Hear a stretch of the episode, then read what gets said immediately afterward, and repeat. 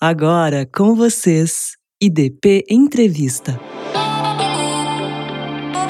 Boa tarde, gente. Meu nome é Julia Feitosa, sou estudante de publicidade aqui do IDP e hoje eu estou acompanhado dos meus colegas Pedro Fontana e Lucas Caixeta para entrevistarmos o Ian Castro, que é um diretor de conteúdo da Anima Produções, e o Danilo Mena, que é o CEO da Anima Produções. Hoje a gente vai bater um papo sobre a questão do empreendedorismo da Anima, a questão da sustentabilidade. Vai ser um papo bem divertido, fica com a gente até o final para você ver como essa entrevista ficou bacana. Desde já eu quero agradecer a oportunidade de vocês estarem aqui. E eu queria começar perguntando um pouco da trajetória de vocês na Anima e como que funciona aí. Conta pra gente. Galera, primeiro agradecer aí o convite, viu? Prazer sempre Sempre um prazer a gente estar participando, contando um pouquinho sobre a nossa história. E, enfim, a Anima como um todo, hoje nós somos uma empresa de mais ou menos quatro anos aí, né? Estamos é, agora há pouco, quatro anos, na verdade, é, de existência. E a gente nasceu um pouco assim, né? Naturalmente, nascemos de uma produtora de eventos, né?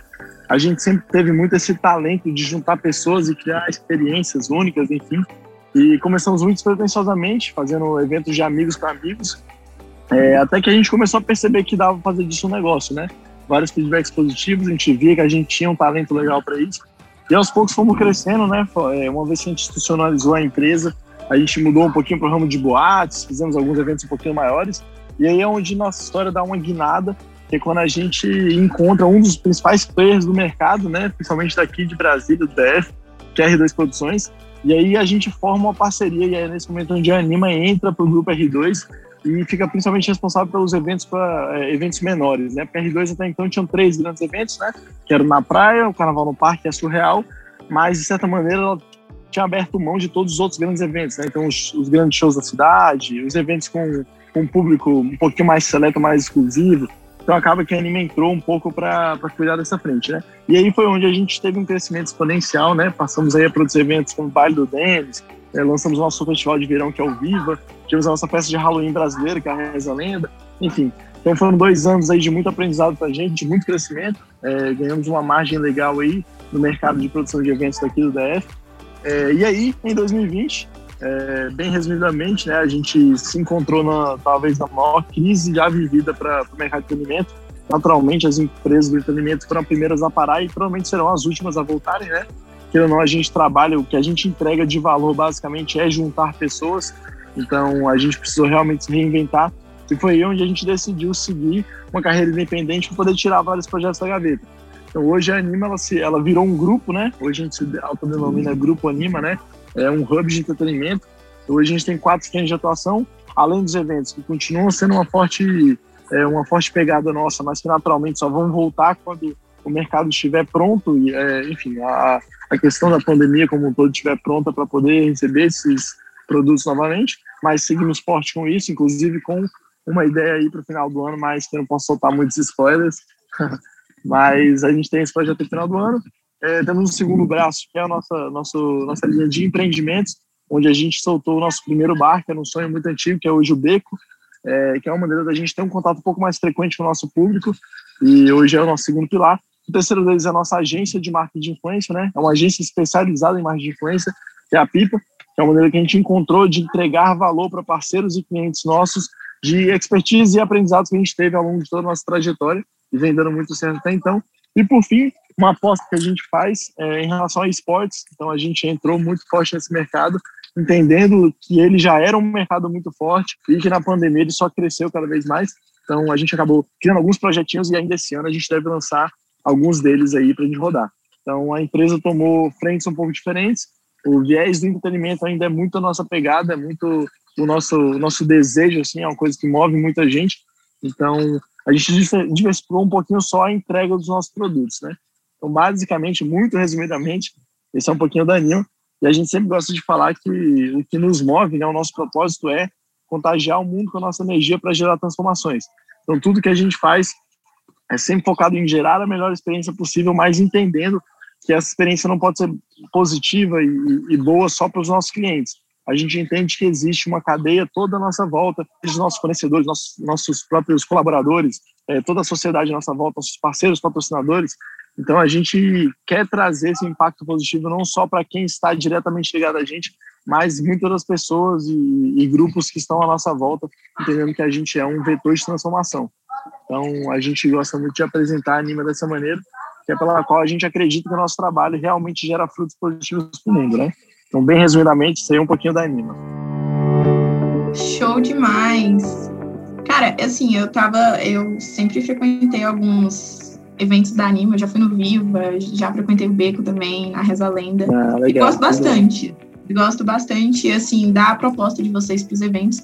Eu queria saber que, assim, vocês é, foi um grupo, né, de amigos que fundou a Anima, você e mais outros amigos. Eu queria saber se é difícil trabalhar com os amigos, assim, em algum momento já atrapalhou os negócios. E como vocês fazem a divisão das tarefas? Tipo, quem trabalha com o quê? Você disse que vocês têm quatro segmentos, né? Queria saber como que funciona. Cara, pra ser bem sincero, começou muito ali na, na até digo assim, amadorismo mesmo. Assim, porque basicamente eram grupos muito grandes de amigos que a gente tinha e que basicamente a gente acabava fazendo essa festinha no final de semana, fazia a parada acontecer. É, e a gente tentou entender quem desse grande grupo de amigos tinha um pouco mais fit para esse negócio, né? Que realmente queria fazer desse negócio, dispor dessa energia, fazer acontecer. E aí a gente selecionou, né, inicialmente eram sete sócios, né? Foram a, a, o primeiro quadro societário da Anima. E, sendo bem sincero, a gente começou bem nos trancos e barrancos. Não tinha muita divisão de trabalho. Acabava que, pô, tinha que bater um martelo ali e os sete bater um martelo. Então, assim, demorou um pouquinho até a gente entender certinho quais eram as funções de cada um e como é que a gente poderia se dividir para isso acontecer. Mas é, acho que muito do, do, do, nosso sucesso, por assim dizer, em relação ao nosso crescimento, à nossa maturidade, veio no momento em que a gente conseguiu se dividir um pouco melhor. Então a gente começou a entender habilidades e competências que cada um tinha, né, um pouco por causa das formações ou experiências, né? A gente tinha pessoas de diversos cursos e bagagens diferentes. E quando a gente conseguiu se organizar, é, a gente conseguiu encontrar um modelo de trabalho um pouco mais uniforme e mais produtivo. Então, assim, só para ilustrar um pouquinho, né? A gente começou a entender que, cara, é, e aí hoje a gente até replica isso no modelo de holding, né, ou de grupo é, independente do negócio, a gente tem áreas de experiência e de competência, né? Então, hoje a gente tem um diretor financeiro e um CEO, que é o meu caso. A gente tem hoje um diretor de criação e um validador, basicamente, de todos os conteúdos que entrega, né? Um diretor de conteúdo também, que é o caso do Ian. A gente tem um diretor de comunicação e de planejamento, que é o Aquino hoje. A gente tem um diretor de marketing e de, é, e de dados em geral, que é o Goiano hoje, que é um dos nossos sócios. E, por fim, a gente tem um diretor de comercial e de produção barra projetos então, basicamente, quando a gente entende essa divisão, tudo que está debaixo desse braço operacional é responsabilidade de uma só pessoa. Mesmo que a gente acabe se ajudando ali e tendo muitos intermédios e muitas interseções interessantes, é, a gente sempre tem um responsável principal pela parada, que era o que a gente sofria muito lá no começo, que muita gente fazia a mesma coisa. Então, hoje a gente se divide mais ou menos assim, independente do pilar da empresa que seja, seja o esporte ou seja empreendimentos, bares, é, quando se fala, quando se trata de comercial, captação de patrocínio, tudo isso é o Mauro que é responsável. Então a gente consegue entender bem as responsabilidades e deveres de cada um nessa divisão. Então, eu queria saber qual que seria a posição da Anima em relação às políticas SG, que seriam mais relacionadas ao, a, ao meio ambiente, à governança, ou então é, políticas sociais. E eu queria saber se você tem alguma política de desenvolvimento sustentável, que nem é o caso da R2, que esse momento possui várias Legal. medidas.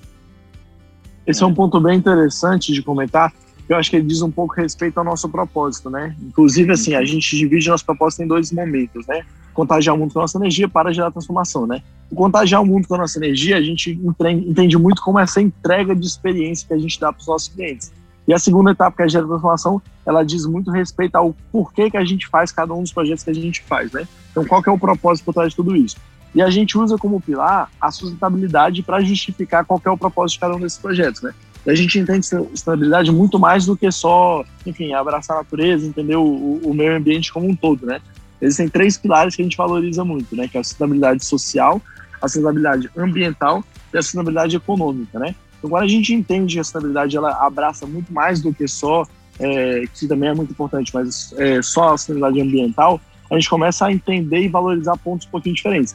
E a nossa experiência dentro da R2 foi muito interessante, porque eles são um puta player em relação à liderança desse mercado, né? Então, não, hoje na praia ele é o evento lixo zero, é o evento lixo zero com o maior é, índice de lixo zero do mundo, né? Foi certificado, inclusive, em 2019. Então, isso é um, um, um puta prêmio para o Brasil. E eles vieram de, uma, de, uma vanguardia, de um vanguardismo muito importante no Brasil, onde isso não era tão valorizado, né? Então isso com certeza potencializou muito essa nossa vontade de entregar propósito nos nossos projetos. Mas basicamente, né, tudo que a gente faz, a gente tenta entender nesses três aspectos, né?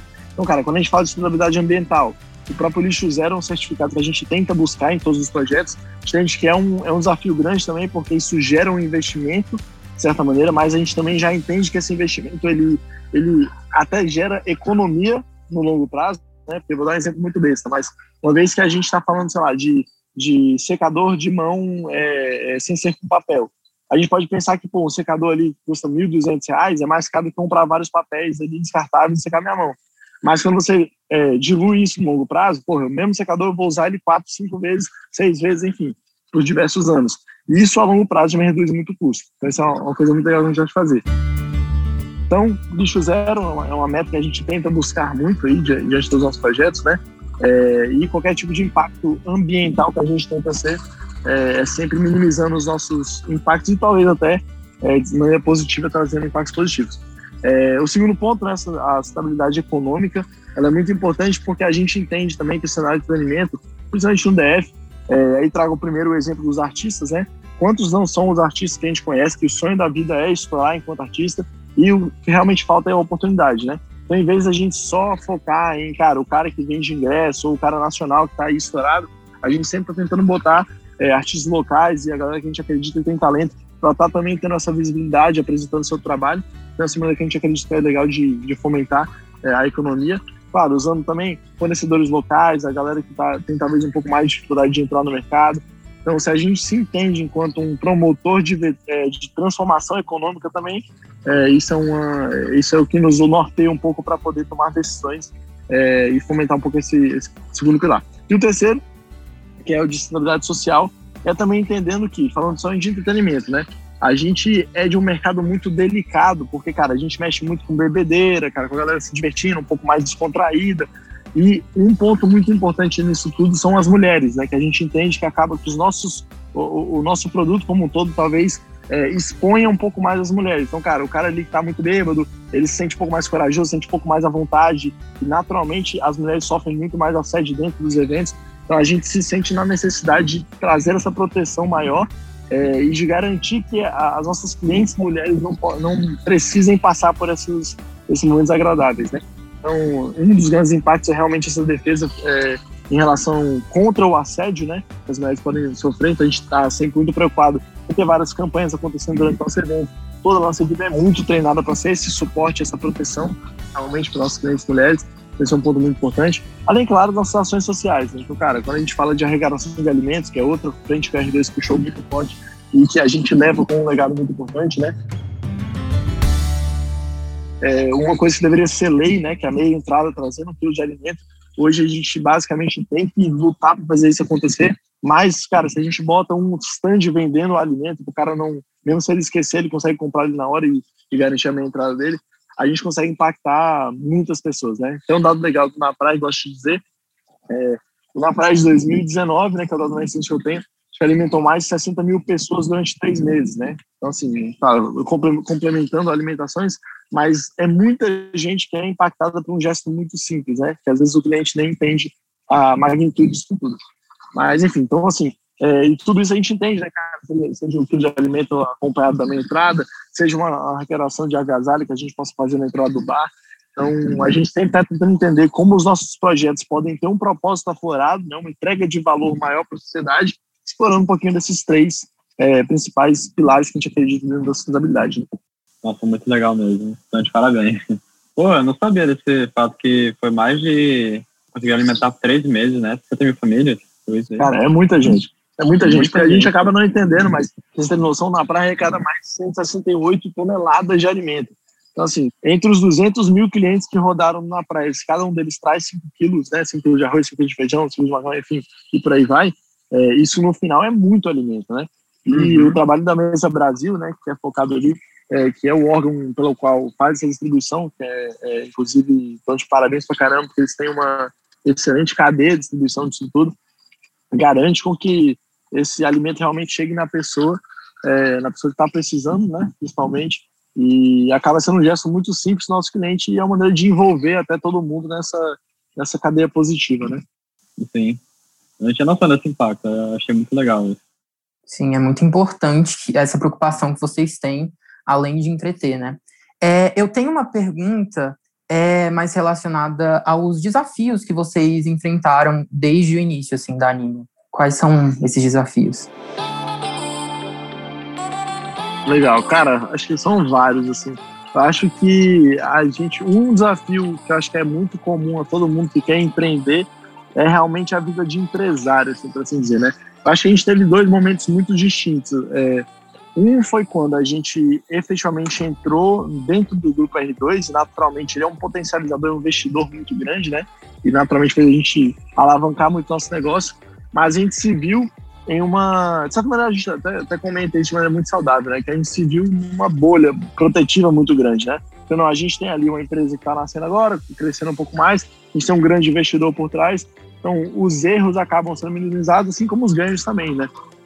E agora, em 2020, quando a gente volta a ser uma empresa independente, né? 100% responsável ali por todas as nossas ações, custos, lucros e tudo, é, acho que a gente, um primeiro uma primeira dificuldade importante é essa vida de empresário, né? De ter conta para pagar, o boleto chega ali, você tem que pagar, tem que dar um jeito, é, tem que se virar ali é, para arrumar o dinheiro pagar cada um desses pontos, né? É, então, esse é um primeiro ponto que a gente vem desenvolvendo muito, né? Aí temos quatro anos de empresa, mas cada dia é um desafio novo, e principalmente na pandemia, né? É, acho que os custos apuraram bastante e, naturalmente, as contas têm que ser pagas, né? Então, esse foi um, um primeiro grande desafio. É, o segundo, eu trago muito sobre a gestão de crise. Cara, quando você fala de, de eventos, né, que foi o nosso primeiro ramo de, de empreendimento, é, está falando de um mercado muito volátil, né? Então, cara, você entende que é um, um projeto que você está ali quatro meses trabalhando duro no dia a dia, fazer acontecer, e você tem um retorno inteiro voltando em pouquíssimas horas. Então, o evento acontece de 10 até 6 da manhã, você tem 8 horas para recuperar todo o seu investimento. Então, se acontecer qualquer tipo de problema, qualquer, qualquer tipo de enfim, acontecimento ali que inviabilize esse evento de acontecer, você está no fumo, né? Então, é, a gente teve que muito criar mesmo essa, essa casca grossa de, de, gerir esses riscos muito bem e trabalhar de uma maneira cada vez mais competente, organizada e planejada para garantir que a gente pudesse correr riscos menores, né? Então, essa resiliência é um ponto muito importante que a gente sempre tenta trabalhar, mas que a gente precisou explorar muito, né? Afinal, quando você erra grande, os eventos naturalmente têm grandes resultados. Né? Você acerta muito você erra muito, né?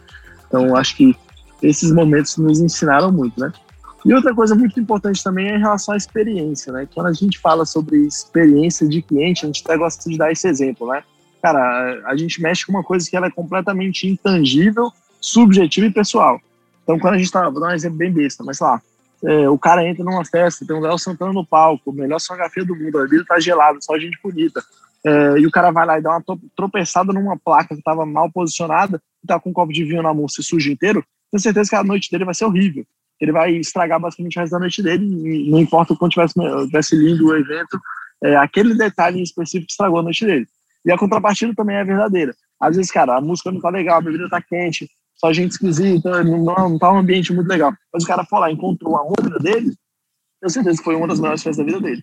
Então, o nosso trabalho ele é muito peculiar, porque a gente precisa tentar ao máximo trazer essa experiência para ser a melhor possível, né? Nem sempre ela só depende da gente, mas quanto mais esforço a gente tem nessa jornada do cliente, nessa atenção aos detalhes, melhor vai ser essa experiência e mais bem cotado a gente fica como promotor dessa experiência, né?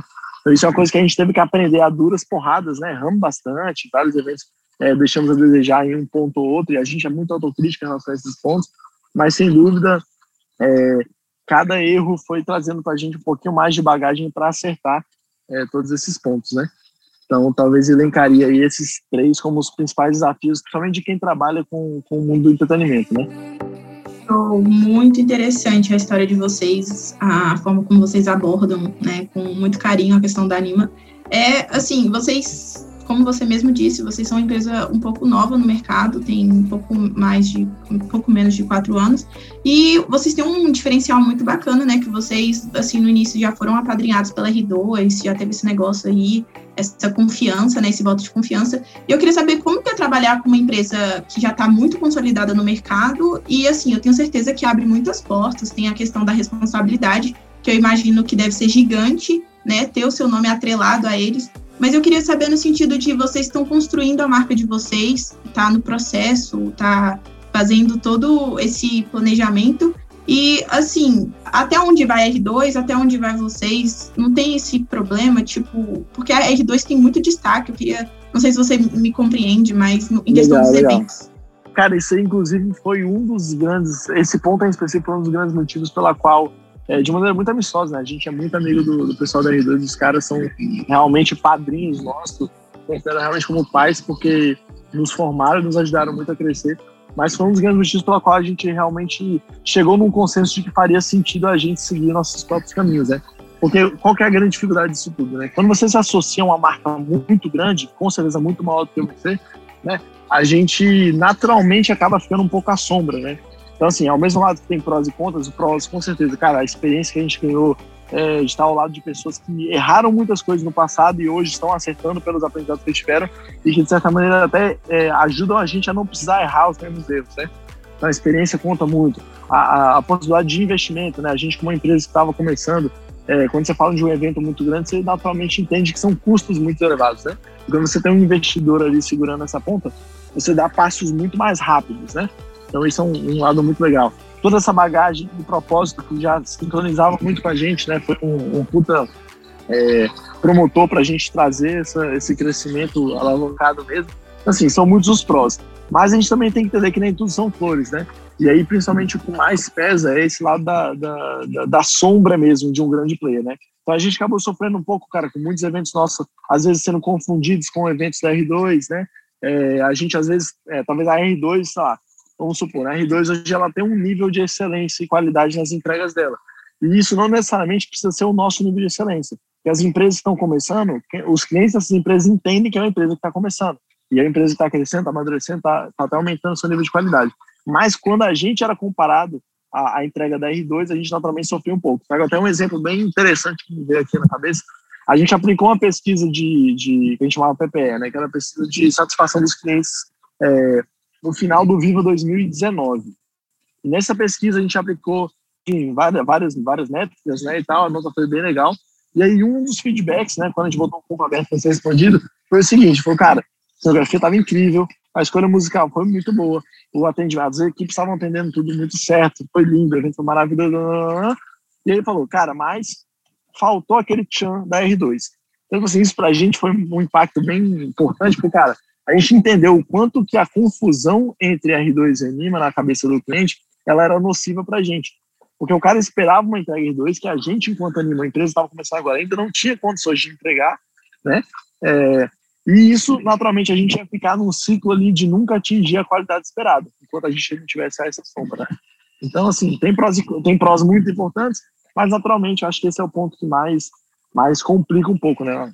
As oportunidades são muito boas, mas se a gente quer trilhar a nossa marca, construir ela de maneira forte é, na cabeça do nosso cliente, a gente precisa desvincular um pouquinho e trazer um pouco mais, correr um pouco mais esse risco de, de mostrar o que, que é a Anima, o que, que são os produtos da Anima, né? Então é um pouquinho disso aí que a gente passou. Tem, tem até uma curiosidade, Danilo, que, que rolou com o Beco, né? Porque o Beco, ah, quando abriu, ficava no corredor do ex do ex prédio sede da R2. E aí tinha um letreiro da R2 lá no alto do prédio, do lado do bar. E a gente não queria isso, né? A gente, cara, vai parecer com o bar da R2 e tal. A gente tinha essa preocupação. Então, nesses pequenos detalhes, a gente tem que ficar se atentando, porque senão acaba vinculando a uma produtora maior do que a gente.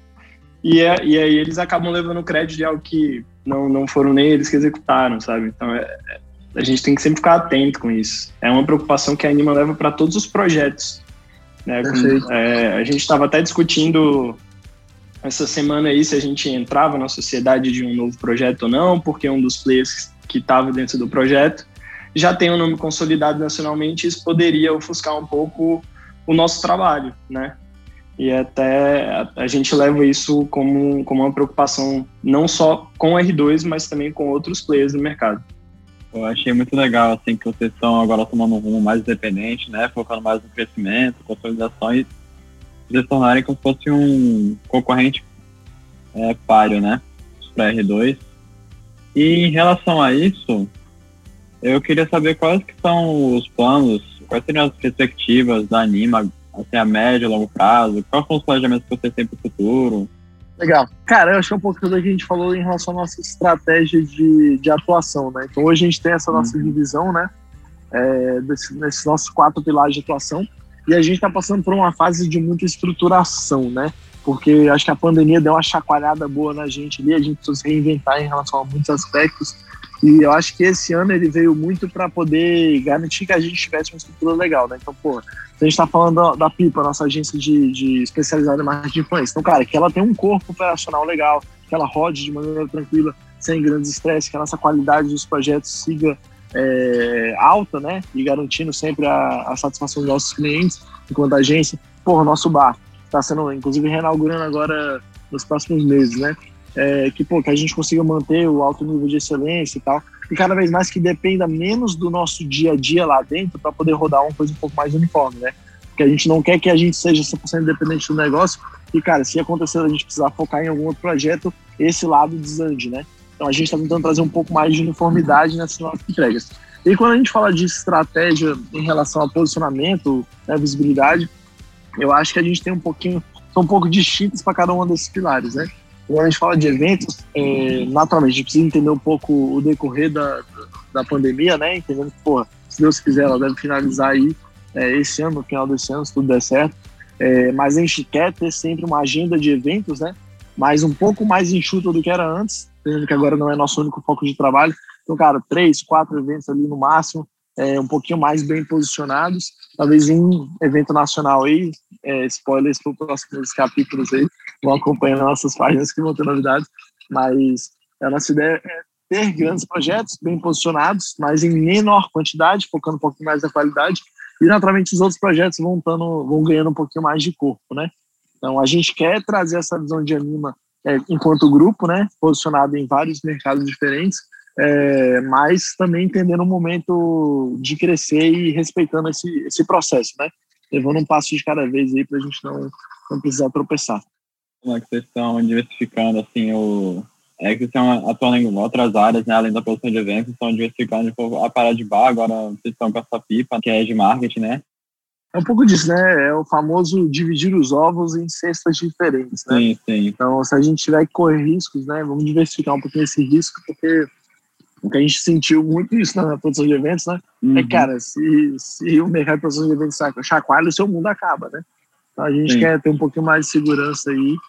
Agora vocês não têm mais aquele risco, né? De, ah, se o evento não for tão bem, agora vocês já têm mais a garantia. Tem outras formas de conseguir renda, né? Achei muito legal. Perfeito.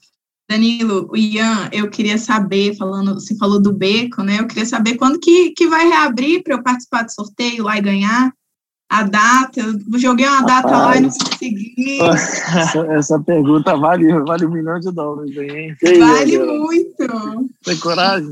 Eu vou, eu vou soltar um spoiler sem te falar nada. A gente já sabe a data, a gente já sabe o mês ali, já tem, já tem o mês e tal, já tem o alvo. Só que depende da obra. Então pode, pode mudar. Então o resultado só vai sair na semana que for abrir. Então a gente não pode soltar nenhum, nenhum um diazinho aqui. Ah, pode ser tal dia. Não dá para não dá para soltar ainda. Enquanto isso, mas eu vou já tentando. É isso, aproveita que tá no, tá no variável ainda, ó, mas tem três possibilidades ali que a gente tem muito certo, né? Um otimista, um realista e um pessimista. Aí se acertar alguma dessas três aí, torce para chegar nela certinho. Show demais. Eu queria agradecer, em nome dos meus amigos, a oportunidade de vocês cederem esse momento aqui em pleno feriado para conversar com a gente. E é isso, muito obrigado. Valeu pelo convite, Lucas, Júlia e, perdão, Pedro, Pedro. O... E Pedro. Obrigado pelo convite aí. Inclusive, eu, eu fiquei até imaginando, se eu não tivesse chamado, se eu não tivesse chamado o Danilo, talvez não tivesse tido um conteúdo mais completo, porque a minha história com a uhum. Anima começou em 2019. Eu não tenho todo o histórico que o Danilo tem, né?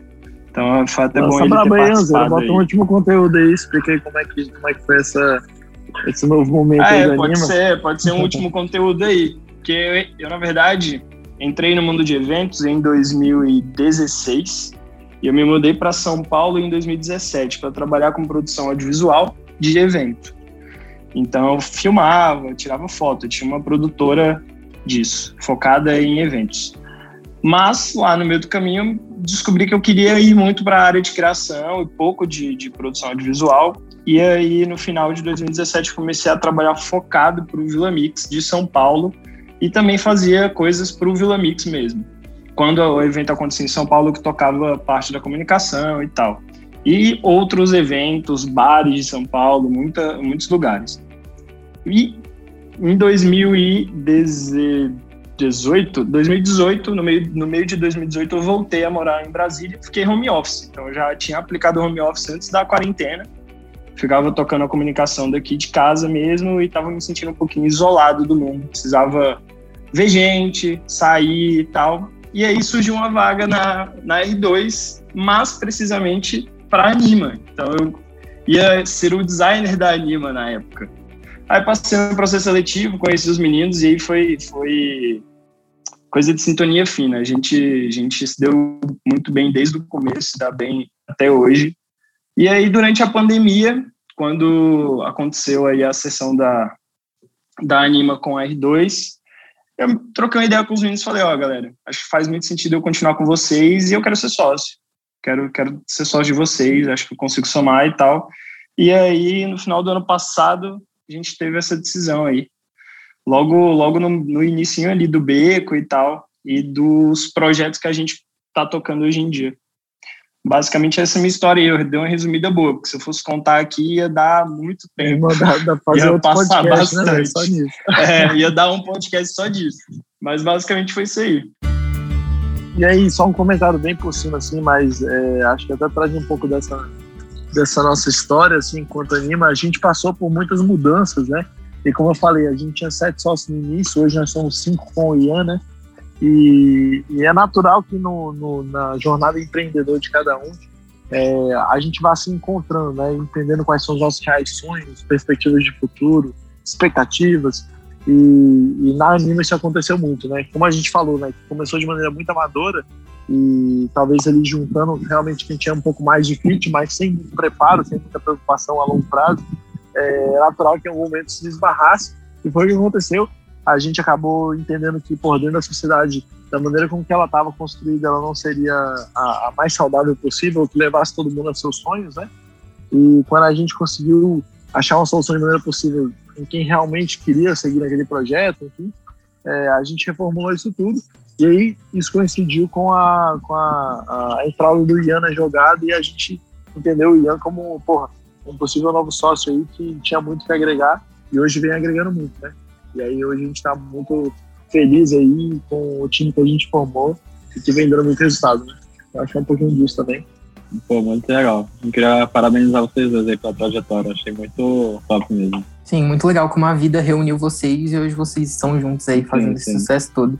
É isso, gente. Precisando aí, ter uma disposição e vamos combinar de tomar uma cervejão no BPH. Com ah, certeza. Exatamente. Eu vou ganhar aquele sorteio, você pode gravar. Gente, muito obrigado. Obrigado. Muito obrigado mesmo. Tamo junto. Um abraço. tchau. tchau.